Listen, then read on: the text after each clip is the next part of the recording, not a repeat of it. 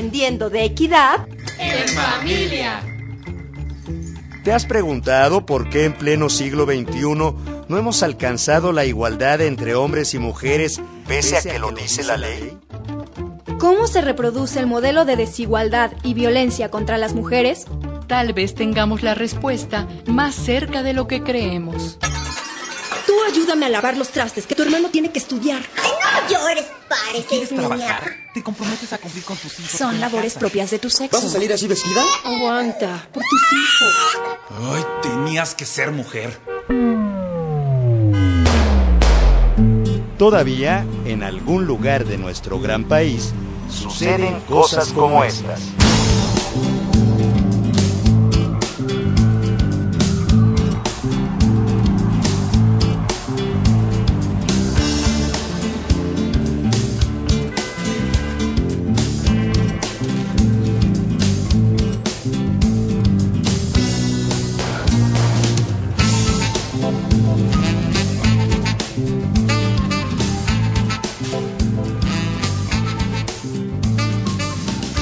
Hola, ¿qué tal? Muy buenas tardes a todas las personas que escuchan este espacio Aprendiendo de Equidad en Familia. Mi nombre es José Ángel Domínguez, me da muchísimo gusto saludarlos en este programa previamente grabado y darle la más cordial bienvenida a mi compañera y amiga, la abogada Rocío Corral. Ella es la directora del Centro de Apoyo a la Mujer, Margarita Magón. Como siempre, es un placer saludarte, querida. Igualmente, José Ángel, ¿qué tal? Muy buenas tardes. Pues hoy tenemos un tema muy intenso, complicado, porque hablaremos de violación y cultura machista en México. Según estudios realizados por la Organización de Naciones Unidas y la Organización para la Cooperación y el Desarrollo Económicos, nuestro país, México, tiene el primer lugar mundial en agresiones sexuales en contra de las mujeres. México es un país en el que cada día mueren de forma violenta nueve mujeres. En 2019 se registraron 21.407 casos de abuso sexual, de los cuales el 90% de los delitos queda sin castigo, lo que hace que muchas mujeres, incluidas niñas, opten por no recurrir a la justicia, cifras que reflejan una sociedad basada en una cultura machista que justifica a los agresores y culpa a la mujer víctima de la violencia. De eso vamos a conversar con nuestra invitada, pero antes de presentárselas, los invito a que escuchen junto con nosotros esta canción que se llama No te calles, letra, música e interpretación del alumnado del Instituto de Educación Secundaria Al Sujair de Granada, en España. Todo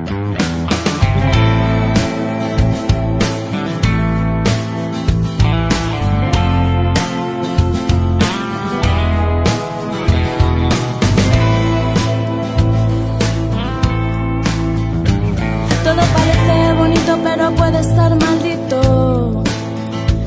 Hoy bonitas palabras y mañana se te clavan.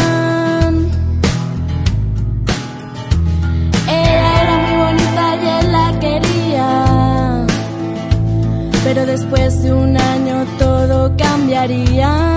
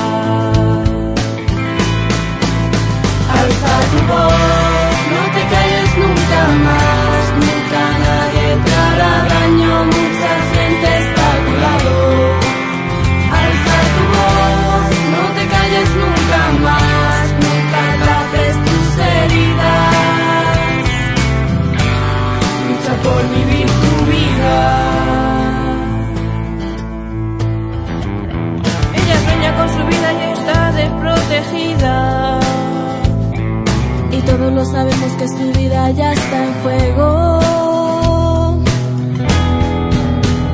No permitas que nadie la maltrate. No permitas que su vida se acabe. No des la espalda a una mujer desesperada. Una mujer que no está enamorada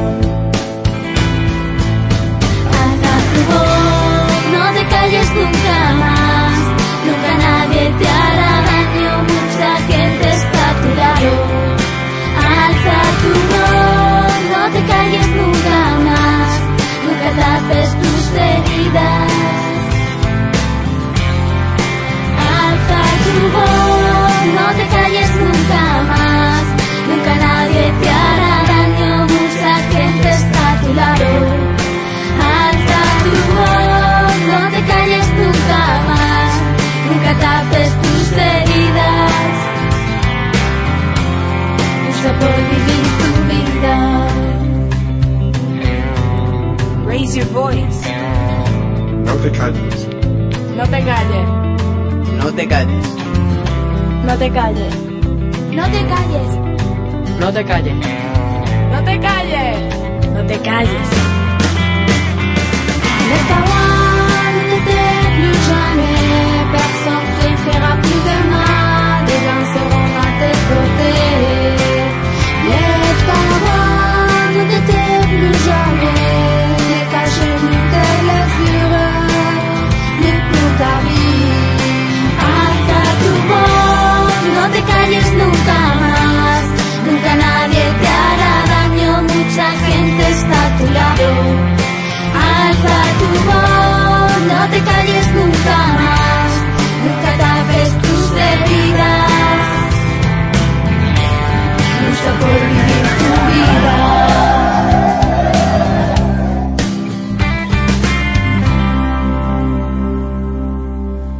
Se encuentra con nosotros Laura Martínez, ella es directora de la Asociación para el Desarrollo Integral de Personas Violadas, ADIVAC, y nos da muchísimo gusto tener una vez más la oportunidad de conversar contigo, mi querida Laura.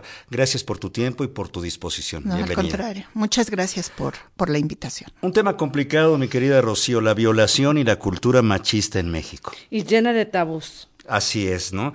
Eh, es un tema tabú, eh, la violación, por ejemplo, en la familia, pero esto afecta la falta de atención hacia, hacia ese entorno social machista, dirías tú, Laura. Sí. Si vamos y, y si vemos la atención del Estado, por ejemplo, ¿no? El Estado, entre comillas, y después de, de firmar convenciones internacionales, eh, instrumentos internacionales, abren espacios para atender la violencia que está pasando en México, ¿no?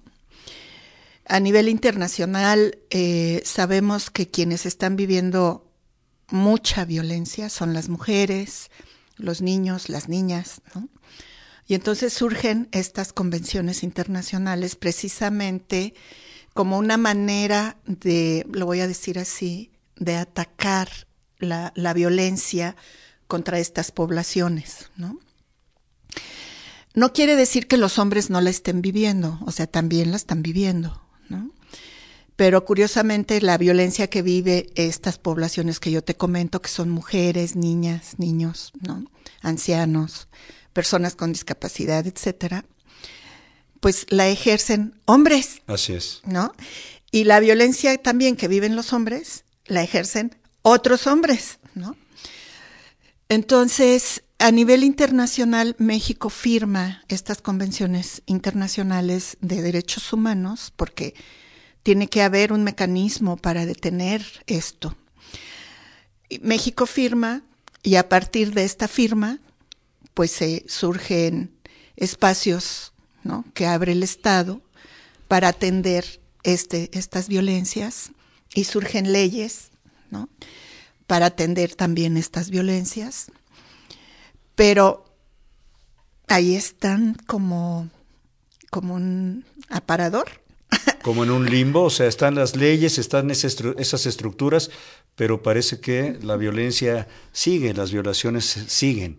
Sí, o sea, las personas no se animan a denunciar, ¿no?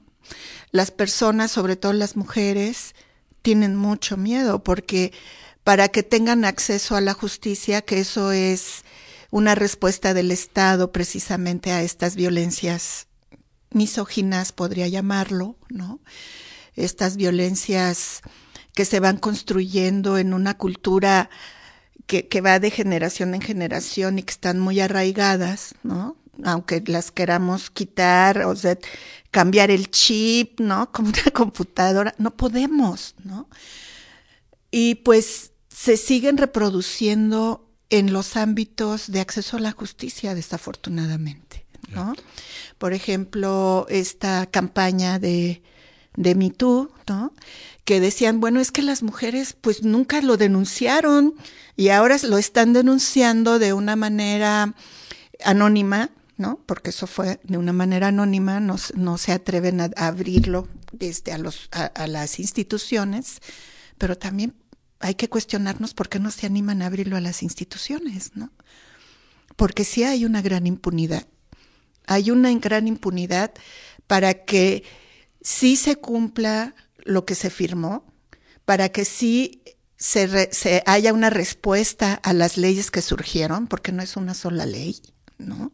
Y, bueno, en el 2015 está nuevita la, la ley de protección para niñas, niños y adolescentes y que está eh, eh, está en función del interés superior de la infancia, ¿no? Pero si te pones a verla, ves tan nuevita, o sea, que de- del 2015 al dos, a- ahora, pues bueno, al 20, al Apenas 2020, cinco añitos. ¿no? Pero, pero eh, hablábamos, Laura, de que eh, la violencia sexual, que me gustaría ponerla desde lo general a lo particular, violencia sexual pues tiene que ver con ese ejercicio abusivo de poder, ¿no? Así es. Este, que eh, de alguna manera afecta la libertad sexual de las personas. Así es. Y eh, a partir de la violencia sexual hay ciertos delitos como el abuso sexual, la violación, el hostigamiento sexual, el estupro, etcétera, ¿no? Pero eh, hablando de violación, todavía es un tema tabú en la familia, ¿no? No es que eh, de alguna manera se abra eh, con, con sus integrantes. ¿Por qué será?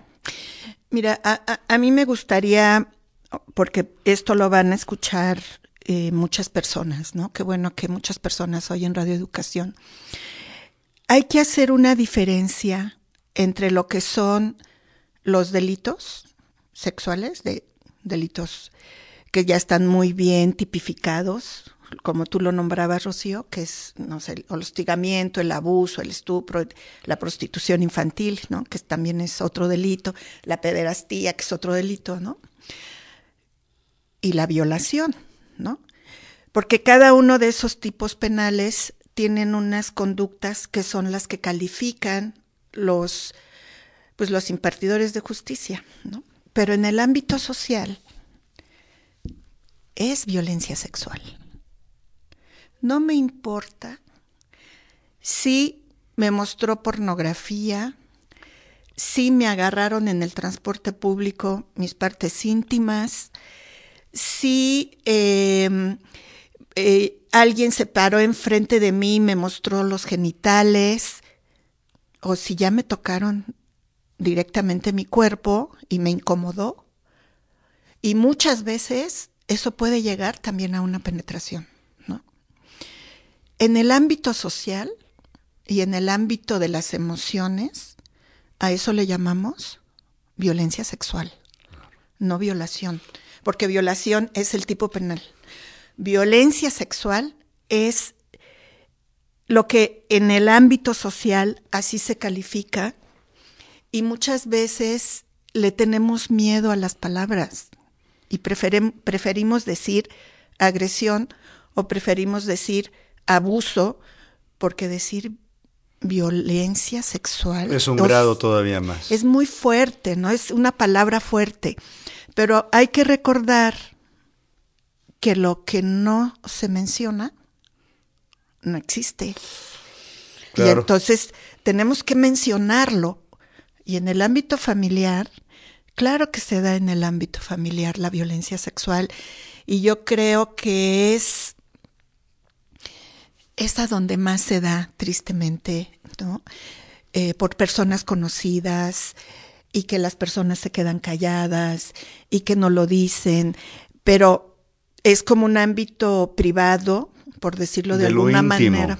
Ajá. Se decía antes, ¿no? Así es, de lo privado y eso se tiene que resolver dentro de la casa, pero imagínate lo que implica que te esté tocando tu cuerpo en contra de tu voluntad, tu papá, tu hermano, Sí, alguien en un espacio que se tendría que considerar el más seguro de todos, que es la casa, la familia. el ¿no? abuelo, ¿no? Y entonces, si tú dices que fue el abuelo, Uy. ¿cómo lo va a ver? ¿Cómo lo van a ver allá afuera la sociedad? ¿no? Entonces, Laura, tendríamos, ¿no? Desde dos aristas para que a nuestros, eh, a nuestro auditorio nos, nos eh, le- eh, que pu- pueda quedar claro, digamos, ¿no? De manera general y que la ley de acceso, la ley general de acceso a las mujeres a una vida libre de violencia establece como violencia sexual, que incluye todos los delitos. Ajá. Eh, los delitos como abuso sexual, violación, hostigamiento sexual, etcétera, se definen como conductas típicas, antijurídicas, culpables e imputables, ¿no? Sometidas a una sanción penal. Es decir, desde lo social, violencia sexual, y de ahí, en materia penal, para- eh, dependiendo la sanción, por supuesto, como delitos. Pero estamos de acuerdo en que en las familias sigue siendo un tabú como una forma, de alguna manera, de protección al agresor, ¿no? Así es. No es, o es que se ha normalizado, porque me parece que hay dos, dos aristas también, ¿no? La protección del agresor, el, el, el que, lo que tú decías, ¿qué van a decir del abuelito? A lo mejor miente esta, esta chica por eh, perjudicar al tío, al hermano, etcétera. O se ha normalizado de que, pues bueno, es normal, ¿no? Que esto pase porque ya hay otras víctimas, mujeres, dentro de esa familia que lo han sufrido y que bueno, ha permanecido como en esa, en esa familia. Sí, ¿no? como la cadena, ¿no? o sea, es. de- nosotras nos hemos enterado de, de niñas que las trae su mamá, que la, que la violó el abuelo. Y el abuelo también violó a la mamá. ¿No? Tú dices, o sea. Y sí creo que hay una ceguera social en relación a lo que comentas, Rocío. Creo que hay también mucho miedo, hay mucho miedo de, de, de, de, visibilizarlo, de sacarlo de, de ahí, de esa caja escondida que está allá, quién sabe en dónde. Y también por lo que genera, ¿no? Porque ahí hablaría de las, entre comillas, víctimas secundarias, ¿no? Porque también son víctimas de la sociedad. Estas La familia, los familia. rompimientos sociales, familiares que se dan a raíz del que se ventile un caso de estos. Así es, ¿no? Pero entonces, Laura, ¿qué es lo que tendría que hacer una niña, una adolescente, una mujer que sufre una agresión sexual? ¿Qué es lo primero que se debería hacer? ¿Qué, qué recomiendas? Pues creo que lo que nosotras hemos visto y ha funcionado es que se acercan sobre todo a personas que están muy cercanas a ellas. A veces son la escuela, alguna maestra, algún maestro, pero generalmente también son con sus amiguitos. ¿no? Cuando se acercan a personas adultas, algunas sí empiezan como todo este mecanismo de, de abrirlo a la escuela o abrirlo con, con la familia. Pero bueno, desafortunadamente una situación de violencia sexual, si la vas a denunciar, pues la tiene que denunciar tu tutor, tu Claro. padre o tutor. Que eso es algo que nos está fallando en la ley, ¿no? En la ley, bueno, está la, es- está la, la norma 046, ¿no? Hay como varias, varias normas. Pero a nosotras nos ha pasado que vamos a denunciar el caso y en el Ministerio Público nos dicen que nosotras no lo podemos denunciar, que tiene que venir el padre o el tutor a denunciarlo, porque puede ser que en la ley está escrito cómo hacerlo. Yo estoy de acuerdo con las leyes. Con lo que no estoy de acuerdo es con los impartidores de justicia, porque ellos son los que interpretan la ley y la aplican de acuerdo a como ellos la- lo consideran, la interpretan. Por eso te digo que nosotras, o sea, no lo muchas muchas familias van a denunciar. Algunos algunos adolescentes van a denunciar y no les levantan la denuncia. Sí, es, el, es el, el- el área de expertise de nuestra compañera, la abogada Rocío Corral. ¿Qué es lo que dice la ley exactamente ahí? ¿Cómo está eso, Rocío? Sí, el, el Código Penal y el Código Nacional de Procedimientos Penales no es interpretable. Es de las materias que no están sujetas a interpretación y que se tienen que aplicar tal cual y como se, se encuentran. A la letra. En e- a la letra. En ese sentido, eh, el Código Penal también establece que cualquier persona que conozca de un delito cometido en la infancia, ¿no? Está obligado a denunciar. Cualquier Y persona. cualquier persona. En el caso que acuda yo a denunciar un delito cometido en contra de una niña, un niño, un adolescente y no se me este, inicie la carpeta de investigación, puedo reportarlo en el teléfono rojo que están en las agencias del Ministerio Público para este poder decir y poder denunciar que son de las de las visitadurías que están obligados a este a, a iniciar la carpeta de investigación.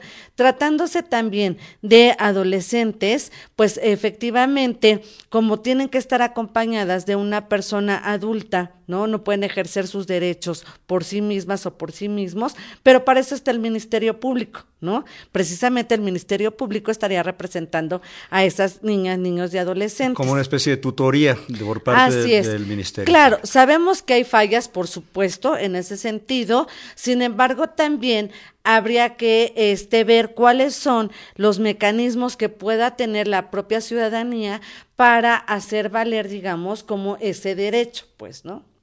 Entonces la idea es, Laura, denunciar. Una es denunciarlo, puede ser eh, a las instituciones correspondientes o puede ser a alguien conocido, a alguien cercano, ¿no? Em, a mí me gustaría hablar por el lado de la ciudadanía, ¿no? Em, la ciudadanía no denuncia. Porque lo que, lo que, lo que está escrito, lo que hacen los, los diputados de legislar, em, quienes operan esas leyes, no, no las respetan. O sea, yo te digo, estoy de acuerdo con las leyes, ¿no? Y sería como contradictorio públicamente decir que no denuncien. O sea, sí hay que denunciar, pero hay mucha impunidad. Sí, o sea, yo te hablo de casos puntuales.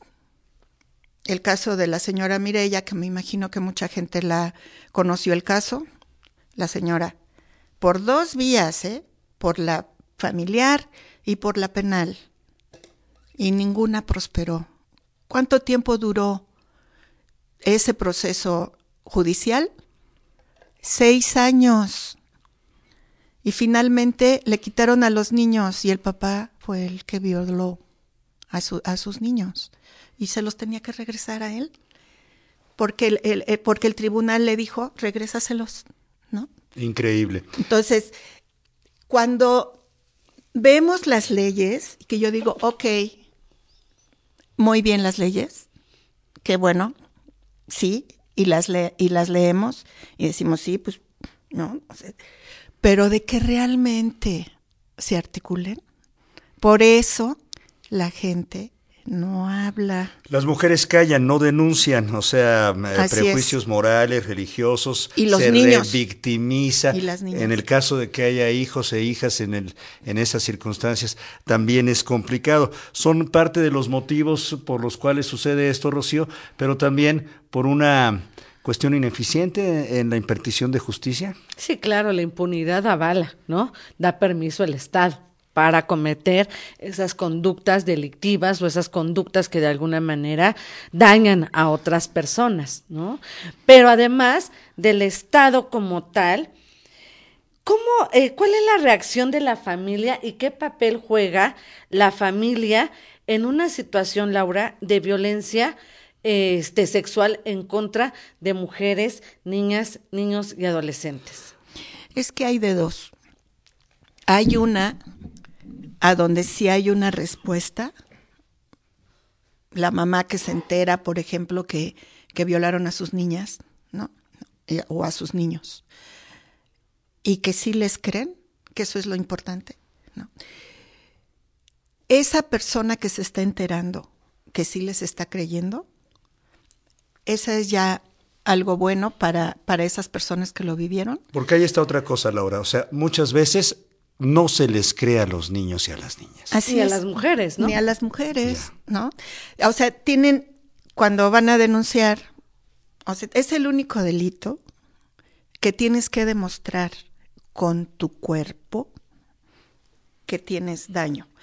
Pero aunque tengas el daño, ¿no? Porque ahorita tengo, traigo un caso de una niña que trae laceraciones en su, en su vagina. Y así lo determinó el médico legista, ¿no? Ahorita se está echando para atrás el médico legista. Dice que no, no concuerda en la fecha en la que la niña vivió la violencia sexual, cuando sí concuerda, ¿no? Entonces, por eso les digo que es bien importante quién te está escuchando. O sea, que tú no guardes el secreto y que lo hables y lo digas. Si es, por ejemplo, en el caso de, tu mamá, ¿no? Y que está haciendo el abuelito, el papá, no sé, eh, es bien importante la respuesta de la mamá. Y si la mamá te cree, ella va a seguir y ella va a ver y va a buscar qué es lo que tengo que hacer con mi hija o con mi hijo, ¿o no? Y qué es lo que tengo que hacer para la impartición de justicia. Pero si esa mamá no te cree, y si esa mamá trae estas estructuras sociales de que las mujeres eh, dependen de los señores y que se tienen que cuidar que y que tienen que ser sumisas y que tienen que acatar lo que digan el señor, no va a denunciar.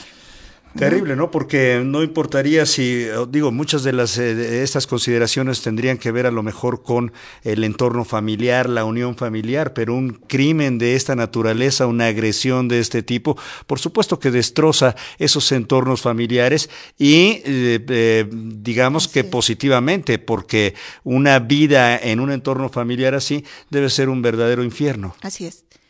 Y, y ahorita te hablo de otro caso en donde la mamá habló, son dos niños, se tardaron cuatro años, metió los dos juicios, el familiar y el penal, se ganó, se sentenció al señor, el señor se amparó, le dieron 32 años, en el amparo se habló del amparo, se hizo el amparo, bueno, se hizo la audiencia y le dieron 42, de 32 a 42 años.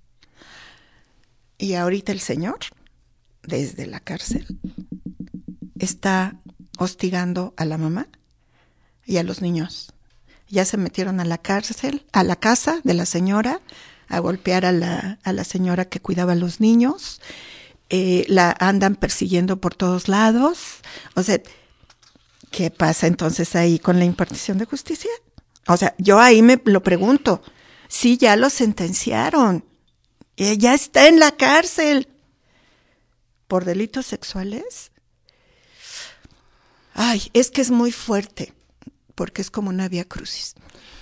Pues ahí está la voz que usted escucha, es de nuestra invitada Laura Martínez, ella es la directora de la Asociación para el Desarrollo Integral de Personas Violadas, ADIVAC. El tema es un tema fuerte, es un tema complicado, violación y cultura machista en México. El programa es Aprendiendo de Equidad en Familia, es un programa previamente grabado. Aprendiendo de equidad en familia.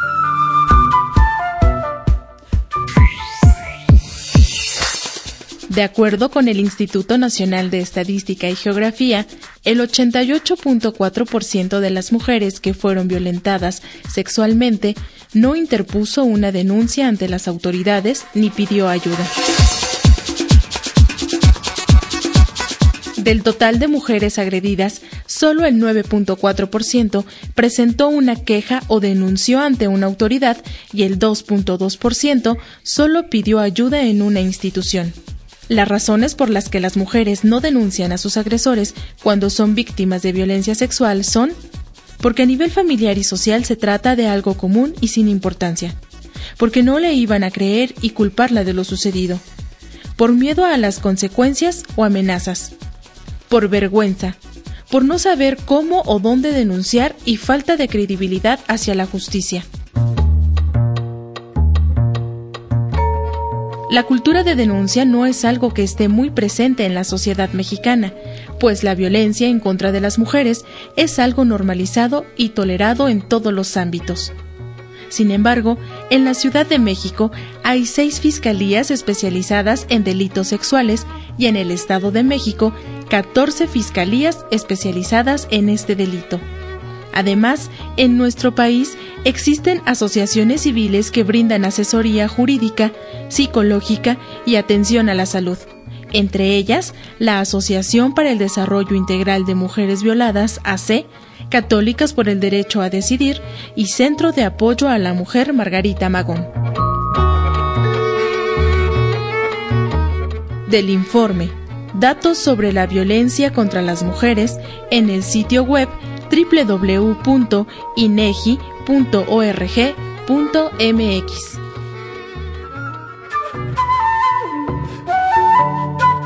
Aprendiendo de equidad en familia.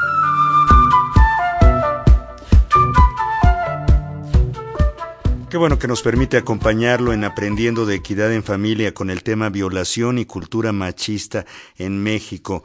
Nos acompaña Laura Martínez, ella es directora de la Asociación para el Desarrollo Integral de Personas Violadas, ADIVAC, y mi compañera y amiga, la abogada Rocío Corral, bueno, sabe, conoce de este tipo de tragedias, de este tipo de circunstancias sociales, porque ha trabajado en el centro y trabaja actualmente en el Centro de Apoyo a la Mujer Margarita Magón, que precisamente es una de las líneas de trabajo que abordan, Rocío. Eh, la atención a mujeres que han sufrido algún tipo de agresión. eh, de violencia, ¿no? Eh, no sexual en particular, pero sí en materia familiar. Pero tú dirías que hay posibilidades de que estas historias lleguen a buen fin. Yo creo que sí, aunque es un deber social y un deber eh, como defensora de los derechos de las mujeres decirles que el camino no es fácil. ¿No? Que eso también eh, hay quienes les dicen, no denuncie y va a ver que. No, hay que decirle a las mujeres, ¿no? Que el camino no es fácil. Sin embargo, pues en muchas ocasiones vale la pena transitarlo. Porque, Laura, ¿qué consecuencias puede haber en el entorno de las víctimas si el agresor es un familiar, persona cercana y si no se procura la atención adecuada? Porque yo no me quiero imaginar lo que es para una niña, un niño, un adolescente, ¿no? Ya sea este chico o chico, adolescente, el estar conviviendo con el abuelo, este, eh, que es el, el, el, el violador, El ¿no? Este, el tío, el hermano, etcétera. Bueno, es una magnífica pregunta, todas, ¿no? Pero bueno, en, en este sentido, hay una investigación de una, una investigadora mexicana que vive en Estados Unidos, que se llama Gloria González. Sería bueno que la, que la, que la buscaran, ¿no? Porque ella trae cosas muy buenas. Y ella trabajó con, con mujeres que han vivido violencia sexual, tanto mujeres que están en terapia como las que no están en terapia. Y ella, preguntándole a mujeres que no habían estado en terapia, les preguntó que por qué ellas eran tan resilientes, ¿no? Por qué habían salido adelante y todo. Y lo que ellas contestaron fue, es que cuando yo se lo dije a mi mamá, me creyó. Y mi mamá se movió para buscar ayuda, para ver de qué manera se podía sacar al, al violador de la casa, ¿no? Mi mamá me creyó. Yo creo que esa es como la, eh, eh, eh, el tip, como la señal. El primer paso que tiene que existir. Lo que, lo que tienes, lo que tiene que hacer una persona que está escuchando a otra que vivió violencia sexual es creerle, ¿no? Em, yo siempre digo, los niños y las niñas que viven violencia sexual no mienten. Los niños y las niñas pueden mentir de otras cosas, pero en relación a la violencia sexual no mienten, porque dicen las cosas tal como les pasó. Te lo están explicando. Y si tú eres una persona ex especialista en el abordaje de la violencia sexual, inmediatamente te das cuenta, ¿no? Cuando mienten y cuando no. Y la experiencia de 30 años de trabajo en el tema, sí, eso no lo dicen. los niños y las niñas no mienten en relación a una violencia sexual. Entonces hay que creerles. Y cuando les crees, esa respuesta que tú tienes como adulta, eso ya les está resolviendo cosas a estos niños Y, y niñas. ya. y entonces, ¿cuál tendría que ser el protocolo que se sigue después de creerle a una persona que ha sufrido un- este tipo de agresión? Buscar ayuda, ahí sí ya, ahí sí lo voy a decir, con especialistas, ¿no? Con asociaciones civiles, pero, pero sí lo tengo que decir, porque en las asociaciones civiles nosotras estamos luchando por visibilizar los derechos humanos.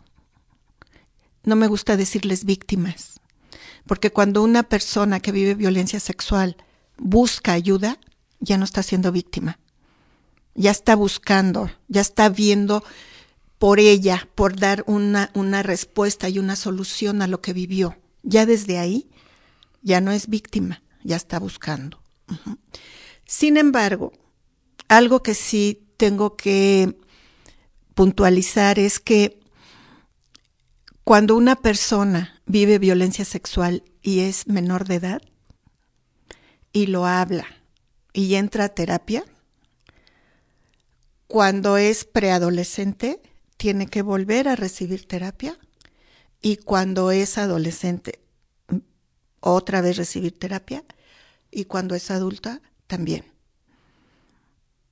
En cada etapa. En cada etapa de su vida, porque va resignificando Exacto. el hecho. Cuando es niño lo vive de una manera. Cuando es preadolescente que se empieza a enterar lo que es el cuerpo, que, que- que es la sexualidad, ¿no? Y que ya se les empieza a meter la hormona, todo esto, lo resignifican de forma diferente. Y así sucesivamente. Pero además es bien importante también la figura. ¿Quién los tocó? ¿Quién los violó? Entonces, por eso se tiene que ir resignificando cada vez y resignificando también con los que están en su entorno, a su alrededor, porque las personas que están alrededor les llaman víctimas secundarias, también sufren. Las mamás sufren, las hermanas, los hermanos, la abuelita, los que están cercano al hecho, también. Y entonces esas personas también necesitan acompañamiento emocional, porque si la persona que la vivió está teniendo un acompañamiento emocional, ella ya lo está resignificando, pero los que están en su entorno no. Y entonces muchas veces lo que hacen es que esos que están en su entorno, como no lo han hablado y no lo han dicho, los pueden otra vez jalar a esta situación. Cuando ya se habla y cuando el niño o la niña, si es un niño o niña, em, ya está también en un proceso legal, no tiene que ver al agresor. Porque si las mamás o si en el centro de convivencias obligan al niño a que vea al papá bajo la Ley General de Protección para Niñas, Niños y Adolescentes que dice que los niños deben de tener- vivir y convivir en familia, pero si el que lo violó es el papá, no tienen por qué convivir con Por él. supuesto. Y que ahorita ¿no? iríamos, digamos, a la, a la cuestión de acceso a la justicia, pero sí me gustaría comentar y retomar lo que decías, Laura, respecto de que es muy importante que la mamá les crea, ¿no? A las niñas, a los niños y a los adolescentes. Pero quiero ampliar, ¿no? Esta situación para no hacerles una mayor carga a las mamás, ¿no? En el caso que el, el, el, el agresor, la persona agresora, no sea el papá, pues en ejercicio de la patria potestad también, ¿no? Tendría la responsabilidad del papá de creerle a su hija, a su hijo, claro. ¿no? De lo que le- de la, de la situación por la que por la que está pasando. Y hacemos la pregunta, ¿Qué pasa si no se procura la atención adecuada? El ejercicio de la patria potestad son esos derechos y obligaciones que tenemos respecto de niñas, niños y adolescentes, es decir, menores de edad. Entonces, luego entonces es mi obligación llevarles atención psicológica, llevarles atención médica, hacer, ¿no? Iniciar la carpeta de investigación y llevar a cabo todo, todo el, el procedimiento porque forma parte de mi obligación que surge de la filiación. Sí, algo que, que ahorita que dice Rocío y que tú me preguntabas también, José Ángel. José Ángel, eh, de qué hacer. Cuando eh, es un niño o una niña, adolescente, también persona adulta, ¿no?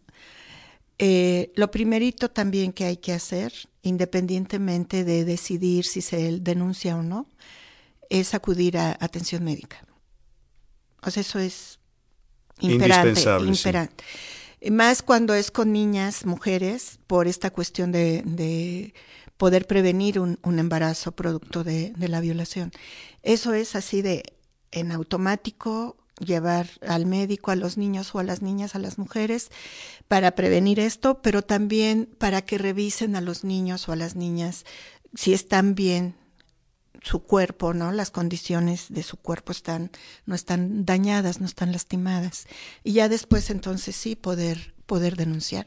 Y acercarse a personas, acercarse a organizaciones que sepan del tema, que también investiguen a las organizaciones, porque hay organizaciones que tienen muy poquito tiempo, ¿no? No sé, o organizaciones que a veces ni existen, ¿no? Y que investiguen también con quién van a ir, porque sí son temas que son graves. Muy sensibles, Laura. Que vayan a. Divac. Pueden venir a Divac, yo le he pedido mucha ayuda también a Rocío, de repente, ¿no? Sobre todo con mamás que están viviendo violencia por parte de, de su pareja, ¿no? Pero en Adivac, o sea, tenemos la, ex- la experiencia, tenemos, vamos a cumplir 30 años este, este año eh, de, de estar trabajando el tema, ¿no? Afortunadamente nuestros, nuestros informes psicológicos, que ya les estoy poniendo dictamen de atención psicológica, porque no hay dictámenes de atención psicológica. Nadie entrega dictámenes de atención psicológica. Entregan peritajes de que te hacen una batería de pruebas, una entrevista, integran y ya, ¿no? Pero de la atención, de tener 20 sesiones, Un 30, seguimiento, todo, sí. eso es eso es de mucha información para el eh, para el administrador de la justicia y son ojos para realmente ahí van a ver lo que vivió la persona, ¿no? Y bueno, no hacíamos, no éramos para eso, pero parece que ya trabajamos para la Procuraduría y para el Tribunal, porque si nos piden al año, yo creo nos piden como 80, 80, y nos llegan como 80 oficios, ¿no? Pues la voz que usted escucha es de nuestra invitada, es Laura Martínez, directora de la Asociación para el Desarrollo Integral de Personas Violadas, ADIVAC. El tema es ese, es un tema fuerte, complicado, es un tema duro y trágico. Violación y cultura machista en México. Estamos en Aprendiendo de Equidad en Familia. Aprendiendo de equidad en familia.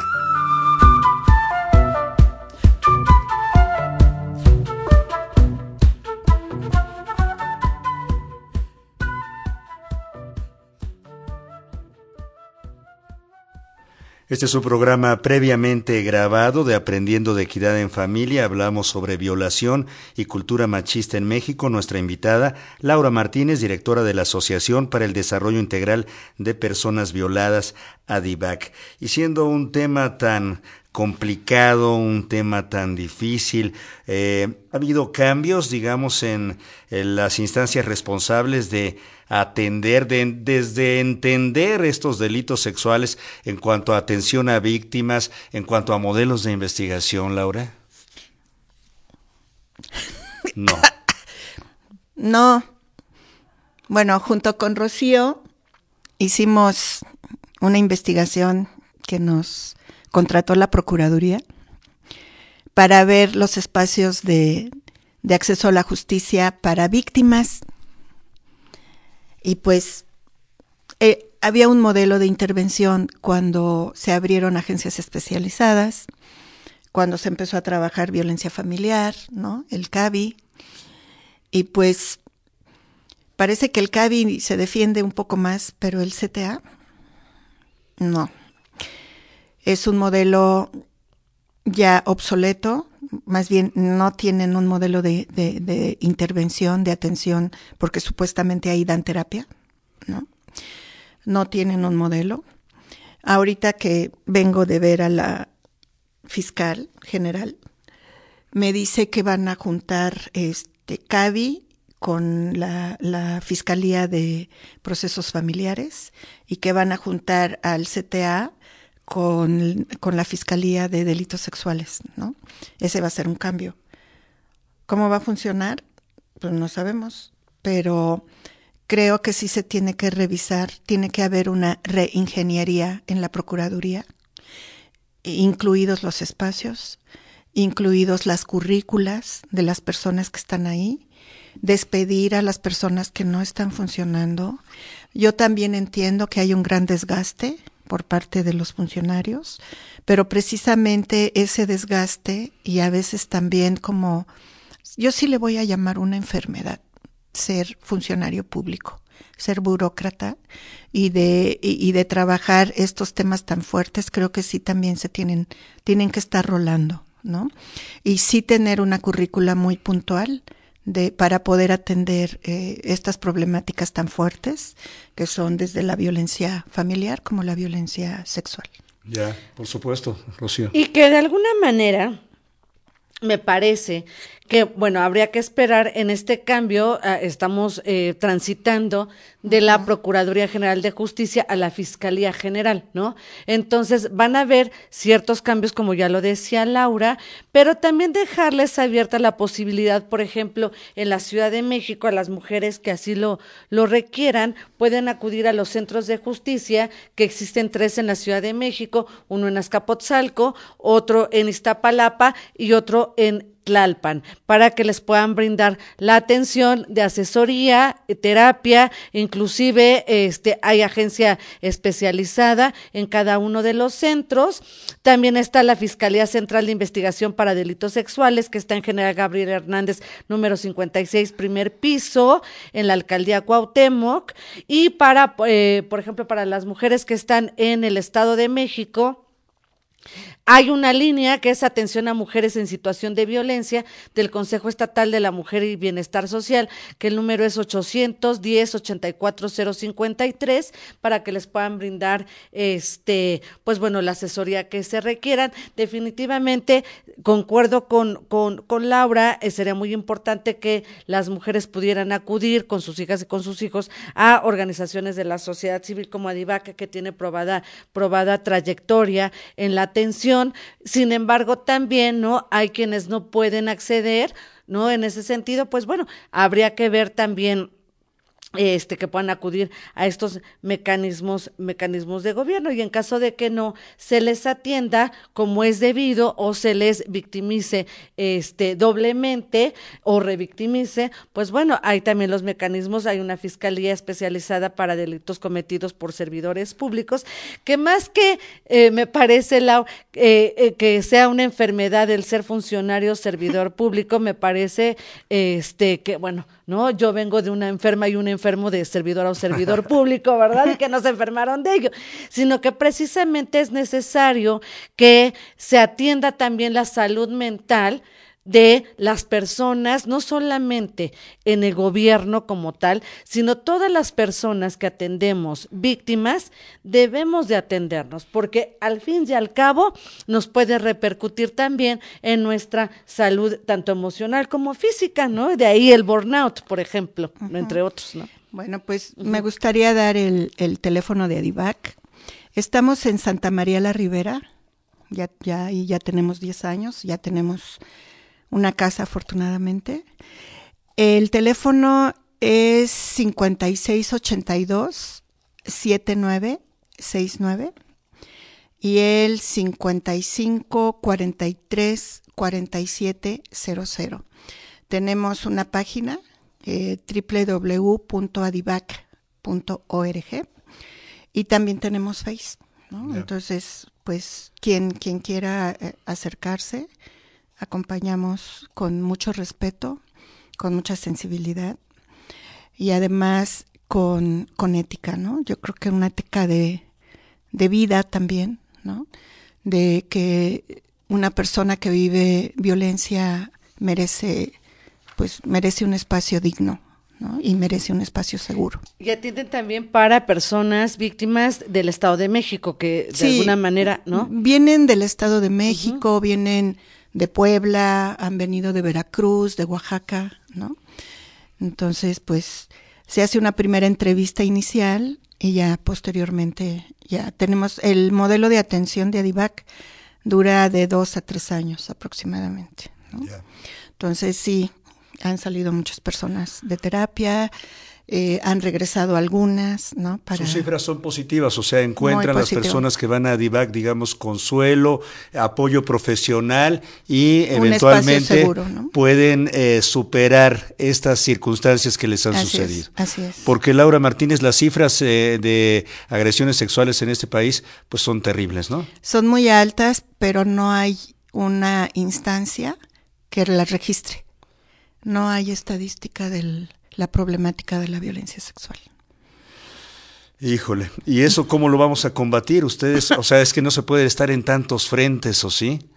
Pues no, eh, tenemos la estadística de la, de la organización que, que tiene que ver también, se, como que se alinea a la que ha sacado la, la, la oficial, ¿no? Que es la de la Procuraduría. Y hay una investigación muy buena que hizo la CEAP sobre violencia sexual en 16 estados de la República, que también habla de una cifra negra muy alta de personas que, que no acuden a denunciar. O sea, ese es, ese es el problema, ¿no? Que no denuncian. Entonces, sí invitamos, sí invito a las personas que lo, que lo denuncien. Es una problemática que se sigue de oficio, que no se va, que no se guarda ahí en la carpeta. Y pues las invi los invito a las que, y las invito a que denuncien. Y, y me parece que también estamos en un, en un tiempo muy importante en donde las jóvenes ¿no? también han salido a denunciar la violencia sexual, como en espacios de universitarios, en espacios escolares. Entonces, me parece que estas cifras que de alguna manera se tenían registradas, ¿no? Oficiales, pues empiezan a salir a la luz toda una serie de números, ¿no? De víctimas, eh, este, que no están registradas como Así tal, es. pero que están llamando la atención y de hecho, pues es una de las políticas, me parece que anunció la jefa de gobierno, es una de las de las violencias en las que este van a tener mayor Particular mayor atención. Así es, particular atención y que bueno, la sociedad civil estaremos ahí también vigilando para que este se, se Pues se, se transforme. cumpla, se Oye, qué bueno que estos movimientos, estos nuevos movimientos y generaciones de mujeres feministas estén también abordando el problema, denunciándolo y buscando maneras de pues asegurar sus vidas, de cuidarse también. Es que ¿no? la están viviendo. La están viviendo y están viendo la impunidad. Y ellas, ahora sí, ellas, ya no se están callando, ¿no? Ya lo están diciendo. A veces no es como la mejor manera, ¿no? Porque violencia no se ataca con violencia, ¿no? Pero es muy respetable, ¿no? La manera en que lo hacen porque también están enojadas. Y yo eh, insisto en estos ejemplos, ¿no? De, de claro que las chicas, las, las mujeres jóvenes están enojadas, como estamos enojadas también las mujeres adultas, y también pueden estar enojadas las mujeres adultas mayores, porque tampoco hay que dejar de mencionar que hay mujeres adultas mayores que son víctimas también de violencia sexual. Y que no han podido a lo largo de Por los años supuesto. pues, Decirlo. decirlo. Y sí, que han claro. podido juntar, no se han podido juntar como lo están haciendo las jóvenes. Y que hay ¿no? enojo y que por supuesto eh, hay una forma eh, de denunciarlo ahora que tal vez en muchos eh, de nuestros tiempos no lo pudimos hacer o en tiempos de las mujeres adultas mayores no lo pudieron hacer, pero por ejemplo es fenomenal esta cuestión de protesta del violador eres tú, me parece que está en el foco que la violencia sexual no es normal, que la violencia sexual es una forma de violencia de género y que tiene que ser sancionada, visibilizada y sancionada. Pues estamos completamente de acuerdo contigo, mi querida Rocío Corral, y te agradecemos, Laura Martínez, directora de la Asociación para el Desarrollo Integral de Personas Violadas, ADIVAC, que hayas compartido con nuestro auditorio estas reflexiones dolorosas, complicadas, difíciles, terribles que marcan a nuestro país, pero es un tema al que tendremos que regresar una y otra vez en tanto no cambien las cosas, así que estos micrófonos están abiertos para ti no, siempre. Pues muchas gracias por la invitación y para también para dejarme entrar a su público. ¿no? Eres muy amable, Laura Gracias. Martínez. Hasta muy pronto. Gracias. Gracias por escucharnos.